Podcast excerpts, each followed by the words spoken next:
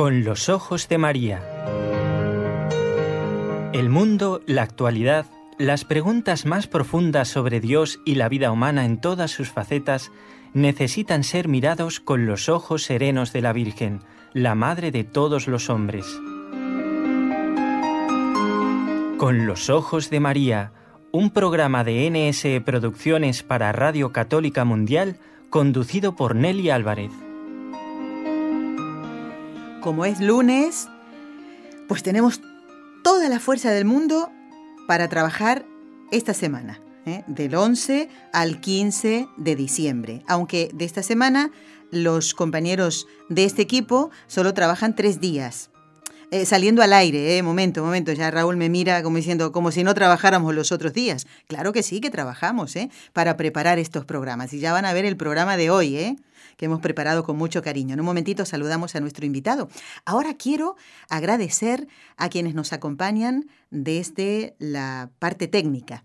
En Birmingham, en Alabama, en Estados Unidos, del otro lado del océano, donde me han dicho que han nevado y me han enviado fotos. Increíble, ¿eh? En Alabama está Jorge Graña. Muchísimas gracias, Jorge, por estar nuevamente con nosotros. Y desde la ciudad de Barcelona, que si nevara sería no sé, un milagro, ¿eh? por poco. Bueno, está Raúl García en el control con este equipo NSE Nuestra Señora del Encuentro con Dios.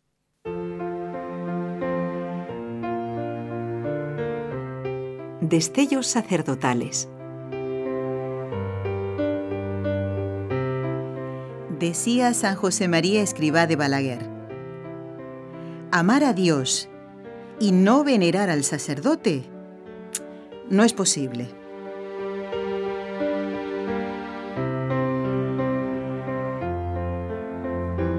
Bueno, dije que estaba hoy mm, ya nuestro invitado, esperando que lo saludáramos, y yo esperaba que estuviera aquí en este estudio, pero eh, Enrique propone y Dios dispone.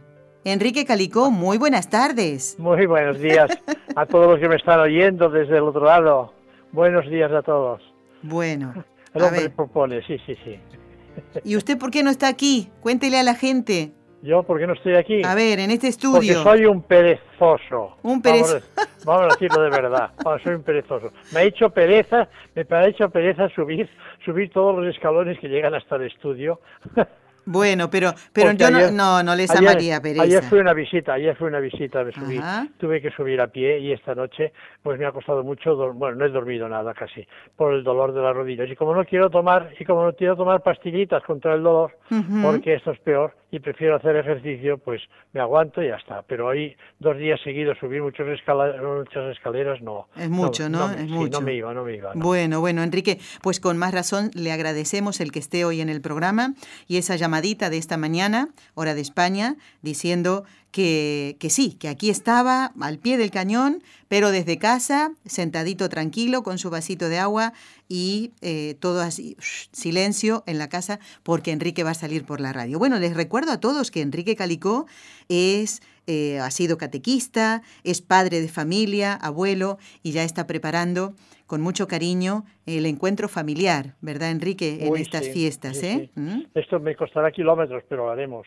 Bueno, muy bien, de eso se trata justamente, ¿no? Qué, qué bonito, ¿no? Viene a nuestro encuentro nuestro Señor, esperamos su venida eh, como un niño y, y esto hace que este sea un motivo para que hagamos esto, Enrique, tengamos que trasladarnos Mm, kilómetros y kilómetros y hacer un esfuerzo ¿para qué? Para celebrar la venida de nuestro Salvador. Bien vale la pena, ¿no? Estos kilómetros, Enrique. Vale la pena, además.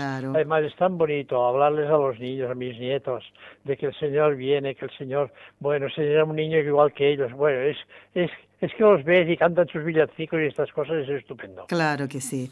Bueno, Enrique, ha notado que he elegido una frase de un gran santo ¿eh? del siglo XX, eh, José María Escribá, porque hoy eh, usted nos va a hablar de otro sacerdote, así que ya hablaremos en su momento de San José María Escribá, porque queremos traer a este nuevo ciclo sacerdotes santos o que están en proceso de beatificación y canonización, que han muerto en olor de santidad, eh, y han vivido su vocación con una entrega plena, con una unión con Cristo, unidos en la oración y han sido y siguen siendo, porque aunque hayan muerto, siguen siendo luz y sal en el mundo.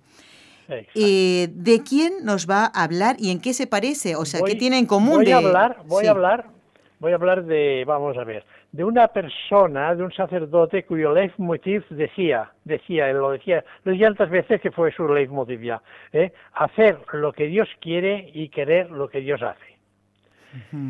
Y esta persona era nada menos que el padre Rubio, San José María Rubio, el apóstol de Madrid. A mí, a mí particularmente, me ha parecido un personaje fascinante por su sencillez y constituir un canal de energía, gracia y gracia de Dios, donde el yo, ese yo personal, desaparecía por completo para ayudar a la gente. No fue un jesuita intelectual y brillante, no tenía grandes cualidades de orador, eh, era más bien tímido y humilde, es curioso esto, ¿eh? y sin embargo llenaba iglesias y atendía a todos con la palabra justa, indicada y, liberadora. El padre Rubio, el padre Rubio, de quien vamos a hablar hoy, sí. una vez jesuita, porque al principio no lo era, no ocupará ningún cargo importante, pero brillará como lámpara encendida, que le va muy bien al, al título que le han puesto. Así es, sí, sí. ¿Eh? muy bien. Era una lámpara encendida en aquella época, era una época, no era una época buena, no, eh, que vivía España en aquella sí. Rubio es un santo canonizado que arrastró a la fe en vida. No sé si me explico quiero decir que en vida arrastraba a la gente a la fe. Claro, ¿Eh? se entiende. ¿Por qué? Porque gracias a una irradiación que tenía dentro de sí una fuerza interior, una, una encima, incluso un carácter, a pesar del carácter tímido, esto tenía esa fuerza tremenda, ¿eh? y a pesar de ser limitada a las cualidades humanas como predicador, claro, ¿no? Claro, ¿Eh? Bueno, pues él, su fuente, de donde sacaba toda esta fuerza la, de la oración y de una unión con Jesucristo, una unión íntima con Jesucristo, que le mueve a amar y a servir. No me extraña esto. Enrique, una, una coincidencia que quería yo comentar eh, hoy la iglesia celebra, además de a San Damaso, que fue un, papa español, ¿eh? San Damaso, eh, que era muy devoto de los mártires, pero la iglesia celebra hoy también a Santa Maravillas de Jesús, esta santa carmelita madrileña, y que fíjese qué coincidencia, porque los dos, San José María Rubio y Santa Maravillas de Jesús, fueron canonizados en Madrid junto con otros tres santos, unos grandes santos, de verdad, ¿eh? Santa Genoveva Torres Morales, la fundadora de las llamadas angélicas. Sí, hablamos eh, de ella un día, sí. Sí, es cierto. Santa Ángela de la Cruz, eh, fundadora de las em, Hermanitas de la Compañía de Jesús, y el único mártir de los cinco, que era San Pedro Poveda. Justamente luego vamos a hablar de, una época difícil, ¿no? Y también recordar eh, eh, que vivió este, este santo mártir, San Pedro Poveda. Total, que en la última visita del Papa Juan Pablo II a España, en el año 2003, fueron canonizados los cinco, entre ellos Santa Maravilla de Jesús, que hoy celebra la Iglesia, y el santo del cual ya usted ha empezado a hablarnos, San José María Rubio. Esta mañana estaba pensando en todo esto, digo, las coincidencias preciosas de, Dios, ¿no? Bueno, lo ha presentado como el apóstol de Madrid. ¿Esto significa que él era de Madrid? Eh, no, no, no, no era de Madrid. Él era de Dalía, de un pueblecito de Almería o sea que era andaluz. Ah, debía tener un buen sentido del humor, seguramente, ¿no? Yo, como todos los andaluces, tienen... es curioso porque los andaluces tienen esa facilidad de palabra y esta cosa, y en cambio él era tímido y era... ¿eh?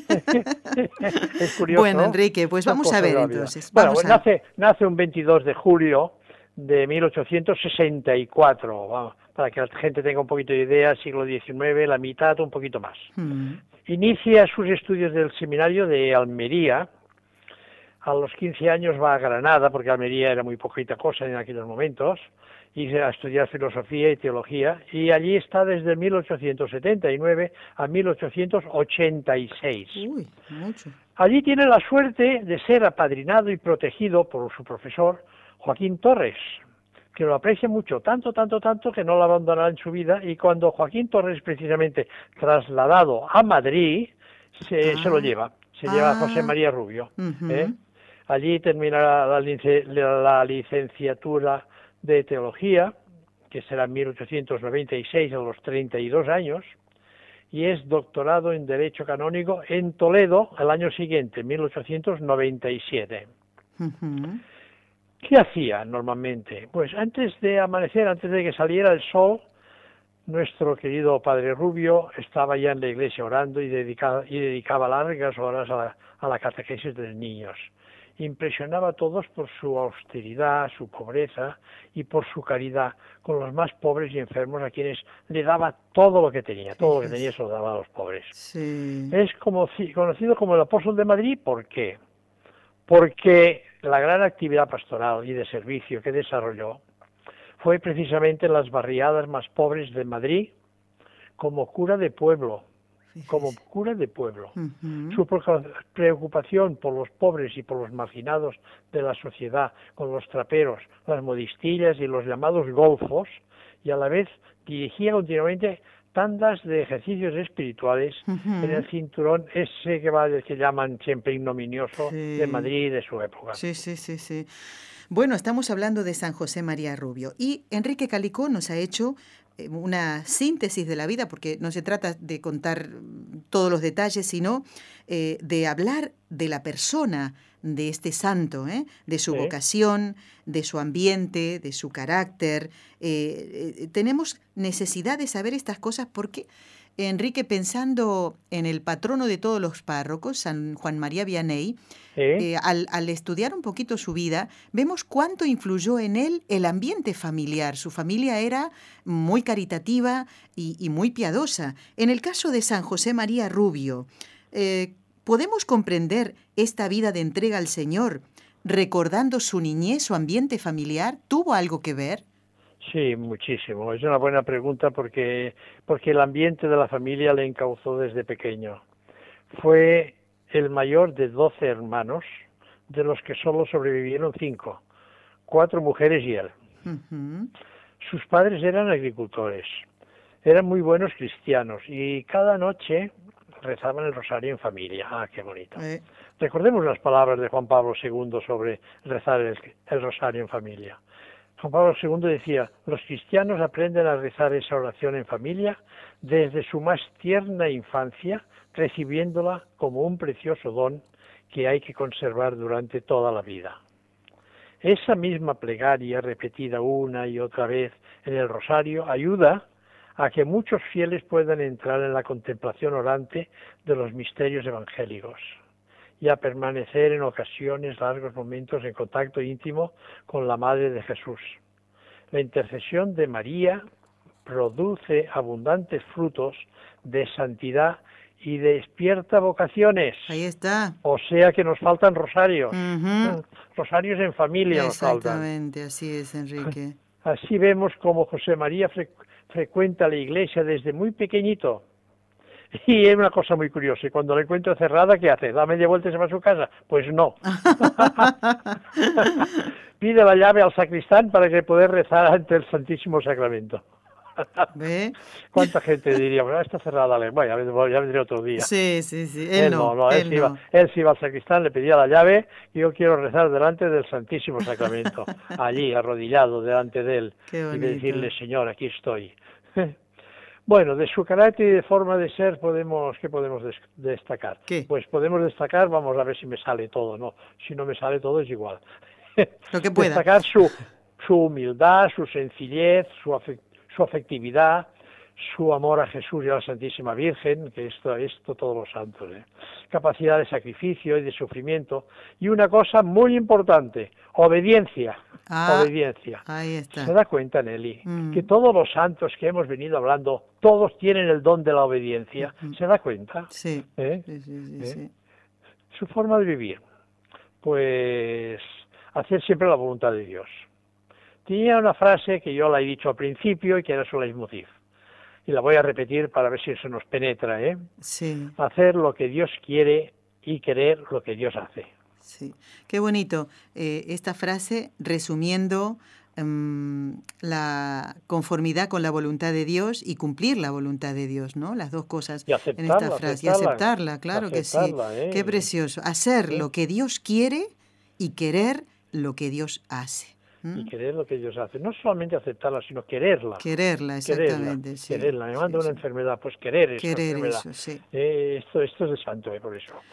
Bueno, estamos compartiendo el programa de hoy con Enrique Calicó. Es el segundo programa de este nuevo ciclo de Estellos Sacerdotales y queremos proponer a los oyentes, a ver qué le parece la idea, Enrique, que descarguen estos programas ¿eh? de la página web nseradio.com y los envíen a sacerdotes amigos o a sacerdotes conocidos. ¿Para qué? Pues con el objetivo de hacerles el bien. Y les pedimos que nos informen el nombre y el apellido de esos sacerdotes para que nosotros los podamos encomendar.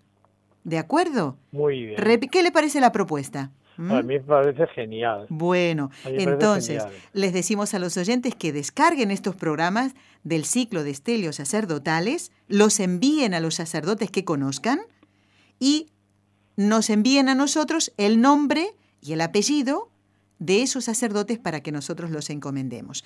Y si le envían el programa de hoy, en el que está Enrique Calicó, bueno, pues ese sacerdote amigo pues va a oír la vida y los ejemplos de vida sacerdotal, mm, las anécdotas también de San José María Rubio, el apóstol de Madrid. Y antes, si prestaron atención, Enrique nos comentaba que de la mano de mm, don Joaquín, su profesor, eh, que era sacerdote, claro, aclaremos esto, ¿no? Que antes yo no lo había dicho, y que no lo va a abandonar en su vida, se lo lleva a Madrid y allí termina sus estudios. Entonces, ya viene ese momento tan importante, ¿no? De la ordenación sacerdotal. ¿Cómo? ¿Cuándo empieza la vida sacerdotal de José María Rubio? Pues en 1887 es ordenado sacerdote y celebra su primera misa el 12 de octubre, a ver si le dice algo esta fecha, el 12 de octubre. De la Pilarica, la, Señora de Pilar. La, Nuestra Señora de Pilar, 1887. Le voy a poner buena nota, ¿eh, Nelly? Le voy a poner buena ah, nota. bueno, tiene, tiene 23 años y celebra su primera misa en la Catedral de San Isidro de Madrid. Entonces la catedral era San Isidro. Ah, fíjese. No la Almudena, ¿no? Como ahora. no, exacto. Bueno, tres años de vicario en Chinchón, y la gente dirá, ¿y esto qué es? Esto es un pueblecito al lado de Madrid, y párroco en Estemera, otro pueblecito al lado de Madrid, hasta 1890. Siempre todo tu actividad está dentro de la diócesis de Madrid y todavía le recuerdan por su austeridad. Es mm. curioso, ¿eh? Por su catequesis a los niños y servicio a los más pobres. Después voy si tengo tiempo, voy a decir algo, algo porque todavía lo recuerdan. Muy bien. Dirá un testigo, daba gusto oírle fíjese, una persona que, que no tenía el don de, oración y, y, en cambio la gente dice, daba gusto oírle. Qué cosa, ¿eh? ¿Eh? Sí. La gracia de hablaba, Dios. Hablaba al, alma. Sí. Y sin embargo no disponía el don de esa locuacidad. y hablaba de forma, pues, pues así, sencilla, nada extraordinario, más bien era ingenuo, ¿eh? con una conversación privada. A mí me gusta, ¿eh? por esto, cuando un sacerdote habla así, que parece que en lugar de hablar un sermón está, te está dialogando contigo, ¿no? Claro, ¿Eh? claro. Eh, a, mí, a, mí, me encanta porque me penetra más lo que dice. Sí. ¿Eh? Y es que él hablaba al corazón, con una bondad tremenda, una bondad que penetraba fácilmente. Después se le dijo de él como el filo de un cuchillo, ¿no? Mm. ¿Eh? Bueno, y logra asombrar incluso a sacerdotes y religiosos, que esto cuesta, ¿eh? Claro. No, pero qué bonito también, Enrique, lo que dice usted. Cuesta, pero eh, los ejemplos de los buenos sacerdotes y santos sacerdotes pueden hacer que otros vuelvan a ese camino inicial, a ese fervor que tal vez perdieron, tal vez porque dejaron la oración, porque dejaron el rezo del rosario, por esas vueltas que da la vida, ¿no? Eh, eh, qué bonito que el ejemplo de San José María Rubio haya hecho volver al buen camino, ¿eh? al camino de Dios. Yo creo que sí, a muchísimos sacerdotes y religiosos, muchísimos. Bueno, otras personas que también hablaba, y directamente, a padres y a esposas. hablaba de, de las esposas que me estáis escuchando, decía. Hmm. Cumplid cada una a la perfección con vuestro deber en la vocación en que os ha situado el divino corazón. Esto lo decía tal cual. El cumplimiento del deber exige sacrificio. Por supuesto. ¿Eh? y con su ese lenguaje sencillo y accesible a todos, no duden en afirmar que faltar gravemente al deber de su Estado, sean hombres, mujeres, niños, etcétera, etcétera, etcétera, ¿eh? mm. Y rehusar el sacrificio esto que representa el cumplir el, con, el, Estado. Con el deber, claro. el deber del Estado, es seguir el camino del infierno. Fíjese. Entonces resulta necesaria, tal como decía él, una conversión sincera. Por supuesto. ¿Eh? En sus sermones, el padre Rubio, pues repite sin cesar las mismas cosas. hasta que entre en las cabecitas, hasta que entre ahí. Sí, hasta que la aprendan, ¿no? Exacto. Pero las, las almas se dejan arrebatar siempre por el arrepentimiento y el amor. Esto es la gracia de Dios. La gracia Esto de, es la gracia de Exactamente. Les habla de los últimos momentos del hombre, de la muerte, del juicio final, del cielo y del infierno. Mm a veces cuando hablas a alguien de a mí no, no me hables de la muerte, a mí no me hables de esto. ¿eh? A veces pasa estas cosas. Sí, pero ¿qué ¿Eh? creemos? ¿Que no nos va a tocar ese, ese momento? ¿Que no llegará? Si quieres, no te hablo, pero cuando te toque te tocará. Exactamente, sí. Porque lo único que nos asegura que tenemos es la muerte. Pues lo que no tenemos seguro es que mañana llueva o, o, que vayamos al cine o que vayamos aquí o allá pero la muerte seguro que un día llega. Seguro, seguro. Bueno, ¿eh? y el comportamiento en el confesionario, podríamos hablar de Bueno, bueno, bueno, a ver, a ver. Eh, ha llegado usted a un punto muy importante porque eh, una de las misiones más importantes, más hermosas de todo sacerdote es poder perdonar los pecados en nombre de Dios. Exacto. ¿Y, y, cómo cumplía esta misión el, el, padre Rubio? Primero tenemos que decir que el padre Rubio era un afamado confesor de los que le gustaba estar en el confesionario horas y horas. Los madrileños formaban grandes colas, por algo sería, ¿no? Seguro. Teniendo que esperar horas y más horas para confesarse con él. ¿Eh? Yo no digo que se, se, pelearan, pero seguramente que, a ver, los turnos como debían ir. ¿Usted qué turno tiene? Y tal y cual aquí. ¿eh? Oiga, no, no, no, se cuele, por favor, que yo estaba primero. Yo estaba primero. qué cosa, ¿eh? he ido un momento al baño y ahora vuelvo. Y, ¿eh? Bueno, en el confesionario ofrece una dirección espiritual exigente, no no cómoda, no, exigente. Pero quienes recurren a su ayuda son le son fieles hasta el final, incluso si su dirección exige que abandonen los malos hábitos.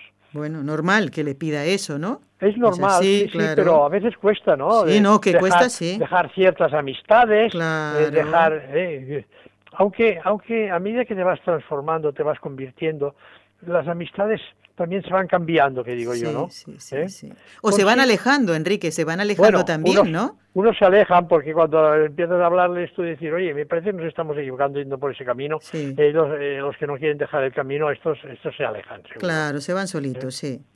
Bueno, volvamos al Padre Rubio en el confesionario. Consigue, sí, consigue que sus penitentes se comprometan a realizar los ejercicios espirituales de San Ignacio. Les, los sumerge en la en lo sobrenatural, enseñándoles a conversar con Dios en la meditación y en la oración. Qué bonito esto, ¿eh? Porque a veces nos quedamos con la oración de Padre Nuestro ya está, ¿no? Sí, no, no, no, La vocal, solo con la vocal, claro. no. Es decir, voy, no, entrego el corazón a Dios eh, y entregárselo, meditar, hacer oración, hablar con Él. y, a veces, mira, hoy he hecho esto, ¿qué te parece, Señor? Lo he hecho bien. Y parece que no te, que no te conteste, pero sí que te contesta, sí. Y tanto que te contesta. bueno, a realizar el examen de conciencia, a soportar por amor de Dios las dificultades de la vida. Todo esto conseguía él. Claro. El buen sacerdote. Bueno, eh, ya estamos viendo la forma de de decir sí cada día del, del, Padre Rubio, de José María Rubio, San José María Rubio, el apóstol de, de, Madrid. Me he quedado con un par de perlitas de este último párrafo, Enrique. Eh, usted decía que invitaba a sus penitentes a que hicieran los ejercicios espirituales de San Ignacio y a propósito yo invito ahora mismo a los oyentes también, ¿eh? a tal vez hacerlos en este tiempo de Adviento, a prepararse para la Navidad. El tiempo de la Cuaresma también es muy, muy importante. es importante, pero la venida del Señor es muy importante. Claro, la Semana Santa también son tiempos litúrgicos muy fuertes. Y, eh, a ver, mm, usted antes dijo que José María Rubio no había sido siempre jesuita, entonces fue vicario, párroco, pero entonces, ¿ya era jesuita aquí o no, Enrique? No, no, no, no era, no era jesuita, entonces no. También fue capellán de las religiosas Bernardas de la iglesia del, a ver si me acuerdo, del Sacramento de Madrid. Pero, pero, pero, pero, pero, pero, pasan las cosas, a veces pasan males que, que por bien no vienen, ¿no? Pero en 1905 su padre fallece. ¿Qué pasa? Él tiene 41 años. Aquel dolor le deja libre para otra cosa. Pues ya desde el seminario había deseado él ingresar en los jesuitas, él quería ser ah. jesuita. Pero sus padres se oponían, no sabemos por qué, pero no se oponían. Decía, jesuita no, diocesano sí. ¿eh? sí. Bueno, entonces cuando, cuando se muere su padre, él se siente, por un lado, muy dolorido, muy dolido, pero por otro lado se siente libre de poder realizar ese, ese sueño que él había tenido siempre de ser jesuita. ¿eh? Y esto lo, lo, realiza en 1906, entre el noviciado de los jesuitas. El padre Rubio se entrega con fervor a la oración y a la penitencia, para poder serlo, porque los jesuitas no era fácil, eran exigentes. ¿eh? No, y además con 41 años entrar en, en una comunidad religiosa, ya cuando uno se supone que ya está hecho, ¿no? Como quien dice... Nadie le, nadie le podía decir nada, porque él podía decir el ejemplo de San Ignacio. Sí. Claro, también, es ¿Eh? cierto, sí, sí. El ejemplo San Ignacio. O sea, ¿dónde vas, viejo? Claro. ¿Qué viejo a mí? y sin embargo, claro, necesitaba de la oración, ¿no? Y la penitencia para poder llevar adelante el noviciado. Se entrega, se entrega enormemente a esto y escribe, todo me viene de Dios y todo debe retornar a Él. Por esto mi corazón debe amar a mi dulce Señor, a Jesús, mi bien, mi reposo, mi consuelo, mi riqueza, y en el cielo un día mi gozo y mi gloria eternos. Qué precioso. Bueno, ya lo tenemos jesuita. Sí, sí, sí, ya. Bueno, vuelvo ahora, Enrique, a, a ese, eh, ese nombre que se le diera. Y ahora estoy pensando también cuántas coincidencias que me están viniendo a la cabeza. Eh, ¿Por qué? Estaba recordando a San Juan de Ávila, el ah, llamado apóstol de Andalucía, que era diocesano y envió a la compañía de Jesús a muchos jóvenes que él vio que tenían mm, vocación de jesuita. ¿eh? Y también hacía esto. Pero él no entró como jesuita, eh, eh, San Juan de Ávila, pero quería muchísimo a esta, a esta orden, y, allí envió a muchos jóvenes que luego se hicieron jesuitas, ¿no? Y en este caso, pues José María Rubio se hizo jesuita. Pero quiero volver al, a ese mote de apóstol de Madrid por toda esa actividad pastoral, esa actividad de servicio, que justamente mm, tuvo como campo de trabajo esas barriadas de, de, Madrid, ¿no? Había zonas realmente muy pobres, ¿eh? Eh, muy, muy pobres. Nos gustaría que, que, nos relatara algunas anécdotas de ese trabajo pastoral, Enrique, en esas barriadas. Con sumo gusto, y vale la pena ¿eh? decirlo y oírlo y dejarse cautivar, por este por esto eh ojalá nos, nos contagiáramos todos ¿eh? ojalá, del servicio que hacía. Bueno pues su amor a Jesús le lleva a una intensa actividad pastoral. Eh, confiesa, predica, acompaña espiritualmente, predica misiones populares. Ahora no sé si se hacen estas misiones en España, antes se hacían mm, muchísimo. Yo recuerdo cuando era pequeña había muchas misiones, sobre todo, sobre todo cuando se preparaba la Semana Santa, etcétera, la Da catequesis, sobre todo a niños y a jóvenes en Cuatro Caminos, en Puente Vallecas, en Matadero, organiza escuelas dominicales en mesones de paredes, lleva a Jesús a los traperos. Y ahora me preguntarán, ¿quién eran los traperos? Sí, exactamente. Pues, pues los traperos vivían encima de las inmundicias. Quiere evangelizar sistemáticamente a esa gente, esa gente que parece dejadas de la mano de todo el mundo. Sí. Pero, Pero no de Dios. Eh, no, de Dios nunca. Nunca. Pero no porque le mandó al padre, al padre Rubio. Pero una, una sotana, claro, no resultaba, no resultaba bienvenido del todo en aquellos barrios. ¿eh? O sea que se tuvo que ganar la simpatía a pulso. Ah. No había misa, ni siquiera un lugar donde celebrarla. Nadie siente la necesidad de ello, nadie siente la necesidad de ir a misa, como tampoco la necesidad de una escuela católica. ¿Qué es lo que hace?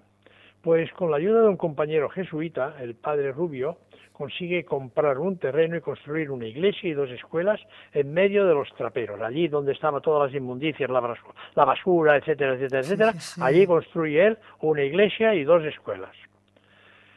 Bueno, no hablaba retóricamente como otros sacerdotes, sin embargo, sus sermones atraían a la gente. Aquella gente que no tenía necesidad de ir a misa, se sienten atraídos y van. Y uno le dice al otro, oye, vente, oh, ir allí. Eh, no, no, tú vente. Eh, pero estás loco, yo, ya, yo no he ido nunca, no tengo necesidad. Tú vente, ven, lo ves, lo oyes y después ya me dirás. Exacto. Y si quieres ¿Eh? te vas. pero seguro que no te irás. no, y si quieres te no vuelves ningún día más. Pero uno, convencía al otro. Bueno, Enrique, llegados a este punto. ¿Por qué convencía? ¿Sabes por qué convencía? Porque vivía lo que predicaba. Claro, claro, claro. Ahí estaba la cosa. Vamos a hacer Enrique, vamos a hacer una pausa cortita y después nos sigue contando anécdotas de San José María Rubio y de su trabajo pastoral. Tengo muchas y muy divertidas. Bueno, adelante.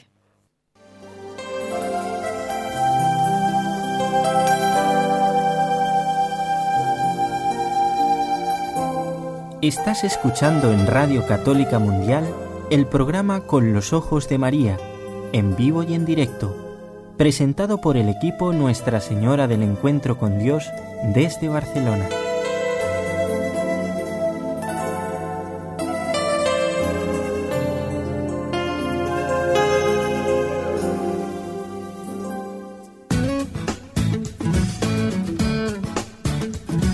Si deseas participar en vivo en el programa Con los Ojos de María en Radio Católica Mundial, marca el siguiente número de teléfono 1866-398-6377 si llamas desde Estados Unidos o Puerto Rico. Si llamas desde otros países, marca el código internacional y luego el número 1205-271-2976.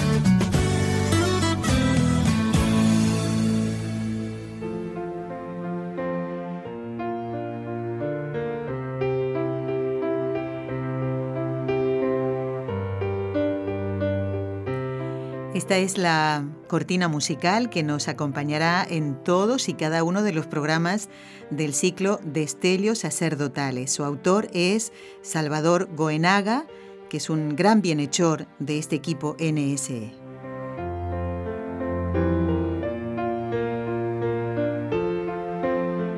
Y en este segundo programa del ciclo tenemos como invitado a un gran colaborador, Enrique Calicó, que está más que exultante de contento de poder hablar de San José María Rubio, el apóstol de Madrid. Esto sí. sí, fue, bueno, inmediatamente, don Enrique les cuento, siempre dice que sí. Luego arreglamos el día la hora siempre es la misma, pero el día luego lo vemos. Pero cuando mm, vimos a ver quién, de quién podía hablarnos, pues enseguida al proponerle, eh, bueno, él mismo, creo que usted me había dicho, San José María Rubio, pues sí, eh, esa fue la, respuesta. Sí, porque yo recuerdo, yo recuerdo, y quizás sea el momento de decirlo, sí. su cuerpo está allí en los jesuitas de Madrid, Exacto. los jesuitas de la calle Serrano, me parece, en la esquina Alcántara o algo, o por allá, vaya y yo lo recuerdo muy bien, muy bien, muy bien, por estar en una urna y siempre hay gente allí rezando de rodillas, lleno de lleno de flores. Y te invita y te invita a pararte y a, y a, pedirle algo porque porque es así somos los no somos los humanos siempre pedimos algo pero también damos las gracias de, de todo. Simplemente gracias por haberme escuchado no como dice la Virgen pues así pues. Sí sí sí. Y, y en este ciclo eh, eh, destellos sacerdotales eh, con el que queremos ayudar a valorar la misión trascendental de los sacerdotes en la sociedad, sería mm, muy bonito, amigo oyente, que tú nos acercaras los nombres de los sacerdotes que quieres que encomendemos. Sería muy largo nombrar a todos, pero nosotros los, tenemos los tendremos presentes en nuestras oraciones. Por eso, Enrique, después me gustaría que que nombrar a la hora de rezar las tres Ave Marías que vamos a hacer todavía dentro de un ratito, eh, algún sacerdote que para usted haya sido un, un ejemplo de santidad, su director espiritual, un confesor, eh, al que tal vez recurrió un par de veces nada más y sin embargo le impresionó su entrega eh, al Señor, como seguramente impresionó a las gentes de Madrid el trabajo de, del Padre Rubio. ¿eh? Cuéntenos alguna otra anécdota que tiene que ver con su trabajo pastoral. Bueno, pues en una ocasión estaba el Padre Rubio, se le presenta una señora mayor, y le dice, venga esta tarde a confesar a un moribundo. Y le da un nombre y le da una dirección. El padre Rubio va a esta dirección, llama a la puerta, le abre un joven que estaba tocando el piano. El religioso pronuncia el nombre del enfermo y el hombre dice, soy yo. Ah. Y entonces se queda un poco sorprendido, le dice, perdone, pero me habían dicho que había un moribundo. el hombre se echa a reír y dice, bueno, mire, como ha subido tres pisos y está usted cansado, pase, pase, siéntese un rato y descanse. Y, y al entrar, y en entrar en el piso del, del pianista. Del moribundo, del moribundo que no estaba moribundo. Entra, entra y ve el retrato, un retrato de una señora y dice, ay, este retrato de esta señora, esta señora es la que me ha venido a mí a decir, a decir, no, esta señora es mi madre y hace años que ha, que ha muerto. Dice, pues si, si, esta mañana esta señora me ha dicho a mí, me ha dicho a mí que viniera aquí a, a, confesar a un moribundo. Y, dice, ah. y entonces, y entonces él se impresiona al ver que, que aquí la señora, él, él, reconoce a su madre y que está hace años que está muerta, se impresiona y dice, ¿sabe qué? Lo mejor que me puede hacer es confesarme. Se, ah. se confiesa, se confiesa, se despide y al día siguiente encuentran a ese joven pianista lo encuentran muerto en la cama. Ay, Enrique. Ay, impresionante. Eh, eh. pone, la piel de gallina, ¿verdad? Sí, sí. O sea, ¿Eh? quien estaba realmente moribunda era el alma de este joven. No, él estaba moribundo, porque él no lo sabía que se iba a morir aquella noche, pero su madre sí lo sabía desde el cielo. Qué barbaridad. Y fue a buscar y fue a buscar al padre Rubio para que lo confesara. Qué cosas, ¿eh? Qué cosas permite el Señor. Es, es que cuando nos paramos y vemos qué cosas permite el Señor, a veces pensamos, uy, ¿cómo permite esto? Y sin embargo, no vemos la cantidad de cosas buenas que permite, ¿no? Obviamente. ¿Eh? Bueno, vamos a decir más cosas. Sí. El padre Rubio le gustaba entronizar el Sagrado Corazón. Mm. ¿Qué es? es decir, buscar un, un, sitio en la casa donde poner la imagen del Sagrado Corazón, allí en un sitio de honor, entronizado, en un trono, etcétera, etcétera. Muy bien, muy bien. Esto le gustaba tanto que en 18 años llegó a entronizar más de 10.000. 10.000. Y no solamente, y no solamente, vamos a decir, bueno, sí, en palacios o en las escuelas, no, no, no, no, en todas partes.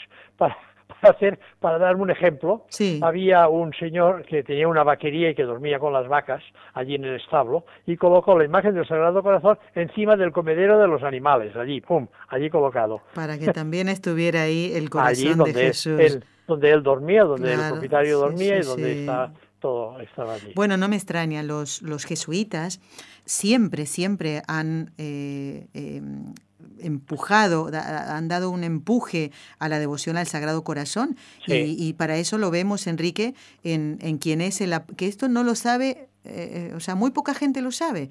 El apóstol del corazón de Jesús en España, pues era un jesuita, el beato eh, Bernardo de Hoyos. sí. Y, y, uno cuando piensa en el corazón de Jesús generalmente piensa en Santa Margarita, creo que Está en Valladolid. Así es, sí, sí, ahí está. Le invito a pasar algún día por ahí. ¿eh? Porque, bueno, ya después le cuento por qué. ¿eh? Eh, eh, realmente es, impresionante el santuario de la Gran Promesa, así se llama, en Valladolid, donde el, Padre Hoyos vio al corazón de Jesús. Y está, está la escalera, en el descanso de una de las escaleras, donde lo vio, este, este joven sacerdote. Jesuita como de quien hoy estamos hablando, San José María Rubio. Lo repetimos para que no se preste confusión. Pero esto de contar anécdotas y de ver la entrega ¿eh? del padre Rubio en su tarea pastoral puede servir de ejemplo a todos, ¿no? A los, a los laicos para valorar eh, esa misión del sacerdote y a los sacerdotes también para valorar la misión tan hermosa que, que, Dios les ha dado al elegirlos. Sí, y que un sacerdote, un sacerdote está, que ha entregado su vida a Dios, que se ha ordenado, que no tiene que tener pereza en un momento determinado que le llamen, que le llamen y le digan, oiga, venga por favor, que tenemos, no sé, un enfermo en casa que se está muriendo, venga a darle, a darle la extremoción, cualquier cosa. Que no tenga pereza, que se levante y que vaya, que piense que el Señor le va a dar fuerzas aunque esté cansado. ¿eh? Seguro, claro. Bueno, Enrique, había que permanecer oh, tres horas en la fila para confesarse con él. Nos ¿eh? lo dijo, sí. Tres horas, eh, madre mía. Eh, pero una cosa importante, que atendía a todo el mundo por igual. Era lo mismo que era fuese una marquesa o que fuese gente pobre o muy sencilla. ¿eh? Gozaba, gozaba de, de, dones místicos e incluso de gracias especiales sobrenaturales, como el don de profecía y el de evidencia y el de bilocación porque lo habían visto, lo habían visto, aseguraban haberlo visto en la misma hora y en, de esto, en un sitio confesando y en otro sitio atendiendo a un enfermo. Ah. O sea que, o, sea que hay que ver, hay que ver la gracia de Dios donde puede, dónde puede llegar. Atendía todas las llamadas entonces. Atendía todas las llamadas. Una vez se le hicieron una bromita, una bromita pesada que salió. Ahora lo explico yo. Era un día de carnaval, un grupo, un grupo de comparsa le llaman le habían preparado una trampa llamándole a una casa de citas para administrar los últimos sacramentos a un enfermo o un enfermo y entonces él como no se negaba nada pues él va ¿eh? y entonces uno de ellos uno de ellos se puso en la cama y se hacía se tendría que hacer pasar por moribundo ¿eh? Ah. para que todos se rieran y le sacaran fotografías del padre Pío ay el perdón no sé por qué me sale hoy el padre Pío el padre Rubio es que es que tienen cosas muy muy muy iguales. ¿eh? Claro. Bueno, el padre Rubio, el padre Rubio querían sacar fotografías del padre Rubio para para dejarlo en ridículo, en, una, casa de citas, etcétera, etcétera. Pero llega el padre Rubio al prostíbulo con intención de atender al enfermo y lo primero que hace es descubre que, que no había enfermo. No. No, había muerto. A ese joven, ese joven que se quería burlar, así había muerto. Los otros, sus compañeros, se quedaron tan impresionados ¿eh? que dos de ellos se hicieron religiosos después de, ver esto. ¡Qué cosa, Dios mío! O sea, que la broma le salió cara al, chico. ¿eh? Impresionante, ¿eh? Uno se queda con estos casos realmente... No, no, es que, bueno, nosotros llamamos la piel de gallina, no sé en, en América cómo le llamarán, pero que... que, es así, igual, igual, ¿Eh? igual, igual, Es impresionante. ¿eh? Porque ves, ves estas cosas, ¿eh? Y dices, bueno, Dios es que Dios aguanta, aguanta, aguanta, pero a veces llega momentos que quizás no aguanta, ¿eh? Claro, claro, ¿Eh? claro. Bueno, y pues... Ese, y ese chico, pues le salió, la broma le salió carísima. Enrique, eh, recordando también mm, la, la, la, otra eh, eh, muestra de amor hacia los pobres, no solamente preocuparse por el alma en la confesión, en la dirección espiritual, en la invitación a hacer ejercicios espirituales, sino también en la caridad, la caridad directa con el pobre, ¿no? Para, para poder realizar toda esta actividad debía estar bien de salud, porque usted antes habló de que estaban con los traperos, personas que vivían directamente encima de, las inmundicias, ¿no? Entonces, claro, trataba enfermos eh, que tal vez se habían contagiado de otro enfermo, ¿no? Él atendía con mucho amor, ¿eh? pero en una zona muy difícil donde eh, la, la higiene no era precisamente la que abundaba. No, y Parece ser, yo no lo sé, pero, pero, pero parece ser que Dios les da una cierta fuerza, una cierta, una cierta no sé, y, que quedan indemnes o algo, ¿no? Yo creo que sí, ¿no? Una, como una especie de vitaminas constante. Vitaminas espirituales. sí, pero sí, pero que llegan a, que llegan al cuerpo también. Claro, que llegan al cuerpo, sí. Es cierto que no cesaba en su apostolado, es bien cierto, y que cuidaba a los pobres y a toda clase de almas a las que dedicaba su atención. Y, descuidaba, y descuidaba, y esto eh, descuidaba su, su persona, su salud, ¿eh? Esto es, por atender a los demás se descuidaba a sí mismo. Mm. Desde su juventud, durante la cual tuvo que tomarse un año de descanso, ya el padre Rubio nunca se, se había cuidado y se fatigaba en exceso. Un día el médico le, le diagnostica, a veces me cuesta decir una, alguna palabra, ¿eh? una, una angina de pecho. Ah. ¿Qué hacen sus superiores? Sus superiores deciden enviarlo a descansar a un noviciado en Aranjuez, si la gente no sabe quién es Aranjuez, está al sur de, de Madrid, son un sitio donde hay unos jardines preciosos, eh, donde se respira salud, etcétera, ah, etcétera. Y hasta tiene una canción, el concierto de Aranjuez. Exacto, pasado, pasado en los jardines. Ah, ya. Pero el padre Rubio no se hace ilusiones, él sabe dónde va. Y dice, me voy a Aranjuez a morir. Ay, así lo dijo, sin más. Sí, así lo dijo, sin más, él ya lo sabe. Allí va sin otra cosa más que ¿Qué maleta coge? Nada, no coge una maleta. Coge su crucifijo y dos diarios personales.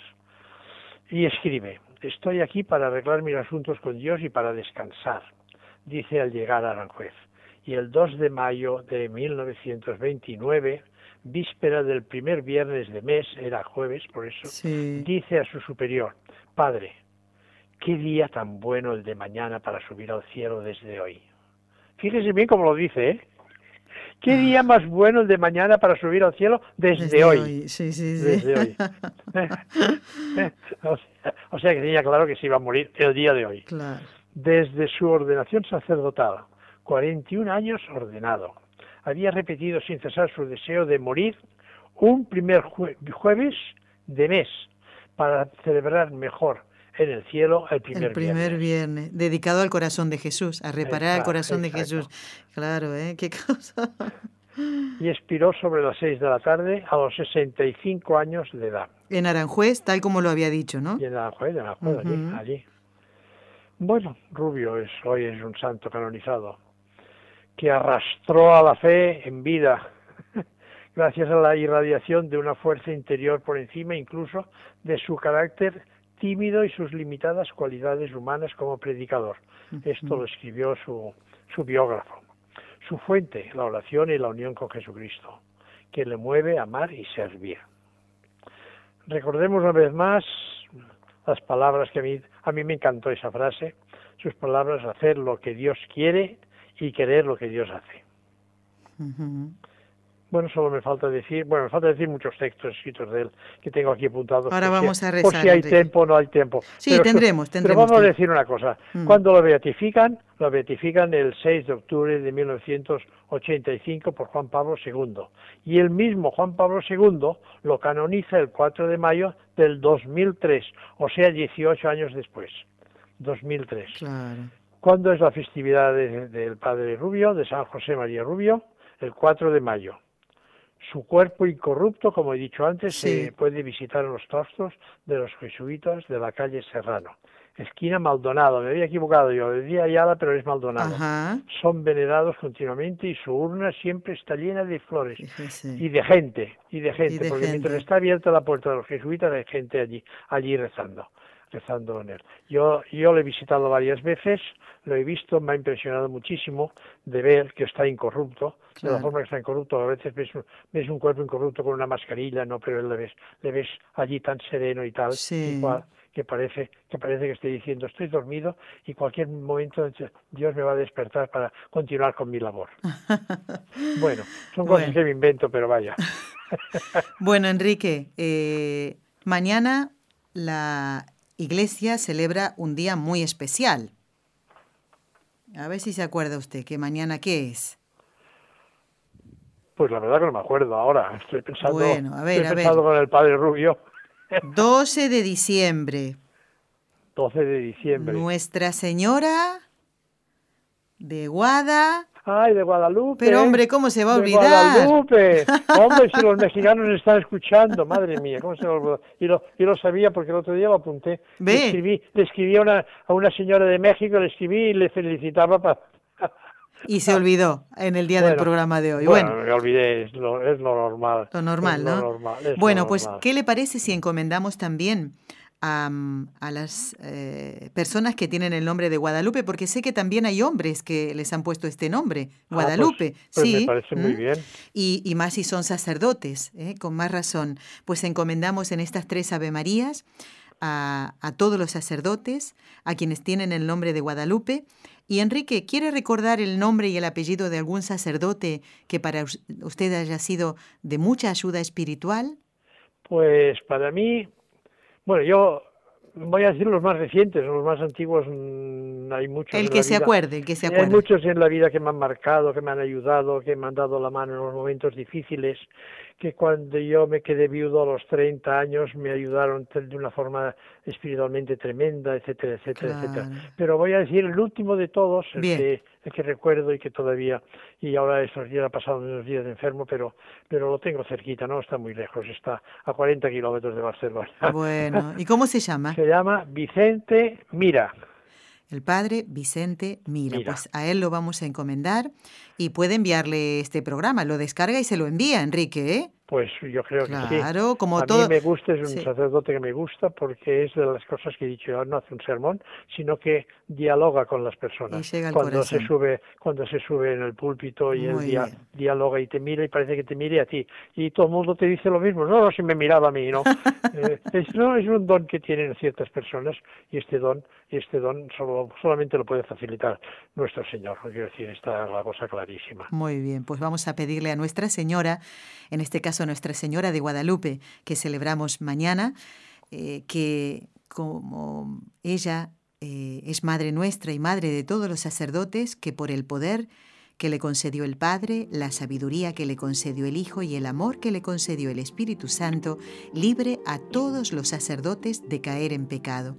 Dios te salve María, llena eres de gracia, el Señor es contigo, bendita tú eres entre todas las mujeres, y bendito es el fruto de tu vientre, Jesús. Santa María, Madre de Dios, ruega por nosotros pecadores, ahora y en la hora de nuestra muerte. Amén. Dios te salve María, llena eres de gracia, el Señor es contigo, bendita tú eres entre todas las mujeres, y bendito es el fruto de tu vientre, Jesús.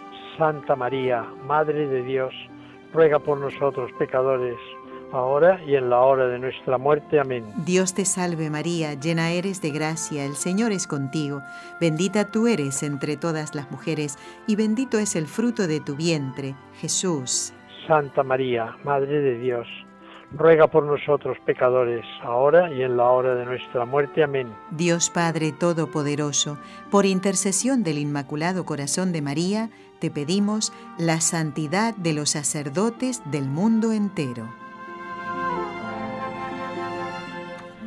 Enrique, en un minuto, ¿podría compartir con nosotros alguna frase de San José María Rubio, que hoy ha estado presente eh, a través de su palabra, la suya, Enrique, eh, con sus, las anécdotas de este gran santo, el apóstol de Madrid, San José María Rubio?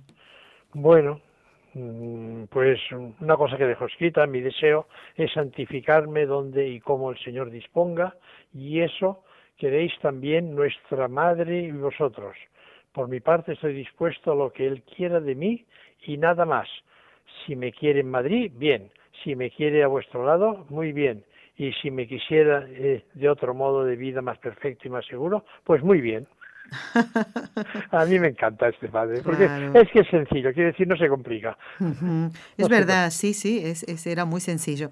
¿Alguna otra frase, Enrique, que nos queda tiempo? Sí. Lo mejor y lo más provechoso, lo más consolador será lo que Dios quiera, y a la hora de la muerte el mayor consuelo vuestro y mío será el pensamiento de haber cumplido la voluntad santísima de Dios. Son frases cortas que él decía, que él escribía, que escribía a su madre, por ejemplo, y, y esto pues llega, llega, llega, llega, llega porque es sencillito. Muy bien. Es posible que en este destierro comunicarse con Dios infinito. Yo sé que quien esto no creyere no lo verá por experiencia, porque es muy amigo de no de que no pongan casa, quiero decir control, a sus obras. Eh, bueno, hay, Que hay que entenderlo. Hay que entenderlo, exactamente. Yo sé que quien esto no creyere, no lo verá por experiencia, es decir, no tendrá la experiencia de ver a Dios. Claro, porque, no lo quiere. Porque no, lo quiere, porque es muy amigo de, de, de ponerle pegas, ¿eh? de ponerle control a las obras de Dios. Esto es lo que está diciendo en realidad. ¿eh? Enrique, llegamos al final del programa. Llegamos al final del combate. Bueno, me sabe mal porque se pasa volando. que tenga una feliz y santa Navidad y hasta igualmente a todos los oyentes, a todos los oyentes, porque yo ahí no me escucharán ya hasta hasta el año que viene seguramente. Exactamente, sí, ¿Eh? hasta el año que pues viene. un abrazo, muy un abrazo muy fuerte a todo el mundo, ¿eh? Y que con la adoración del Niño Jesús. Eso es. Amigos, recuerden descargar estos programas y enviarlos a los sacerdotes amigos y conocidos. Háganles el bien. Este es el segundo programa del ciclo de estelios sacerdotales y después nos dicen los nombres de esos sacerdotes. Gracias por habernos acompañado. Hasta el próximo miércoles y mañana feliz y santo día de Nuestra Señora, la Guadalupana. Gracias por habernos acompañado.